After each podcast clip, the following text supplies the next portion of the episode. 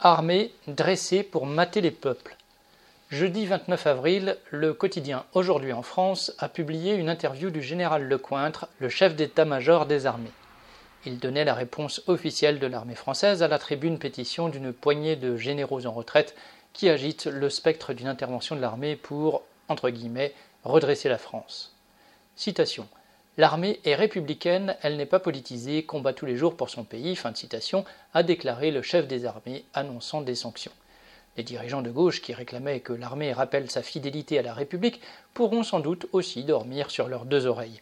Toute l'opération relève de la supercherie car le très républicain général Lecointre et les généraux d'extrême droite pétitionnaires partagent, au minimum, un point commun. Ils distillent le même mensonge d'une armée qui serait du côté du peuple. Quant aux sanctions, si elles sont appliquées, elles seront dérisoires. Les retraités pourraient perdre leur carte d'identité militaire sans perdre leur pension ni leur grade. Les autres risquent des avertissements, voire des jours de prison.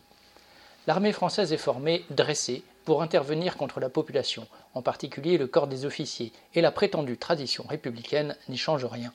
Bien sûr, cela est moins manifeste aujourd'hui que lorsque la troupe écrasait la commune de Paris au XIXe siècle, tirait sur les grévistes sous la Troisième République, ou même quand, après la Deuxième Guerre mondiale, la Quatrième République à peine instaurée, l'armée était envoyée contre les mineurs en grève dans le Nord.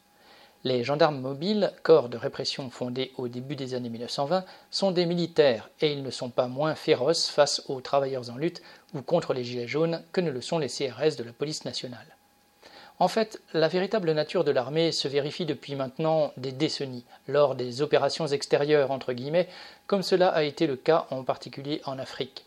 Aujourd'hui, la propagande abreuve l'opinion de, guerre contre le terrorisme et invente le mythe d'une armée au rôle quasi humanitaire.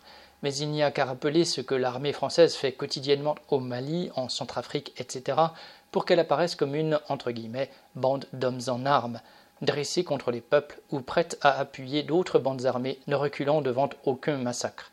Le général Lecointre était capitaine au Rwanda en 1994 lors de l'opération turquoise. À la seule évocation des responsabilités de la France et son armée dans le génocide, il en perd sa neutralité. Citation C'est une injure faite à nos soldats. Fin de citation. Pour lui, qui se présente en protecteur des libertés démocratiques en France, la République et l'armée française peuvent assumer sans état d'âme des massacres en Afrique. Le général Lecointre fera peut-être semblant de punir les officiers qui se sont exprimés dans une tribune d'extrême droite, mais si la défense de l'ordre bourgeois l'exigeait, il n'hésiterait pas plus que ses généraux pétitionnaires à faire donner la troupe. Boris Savin.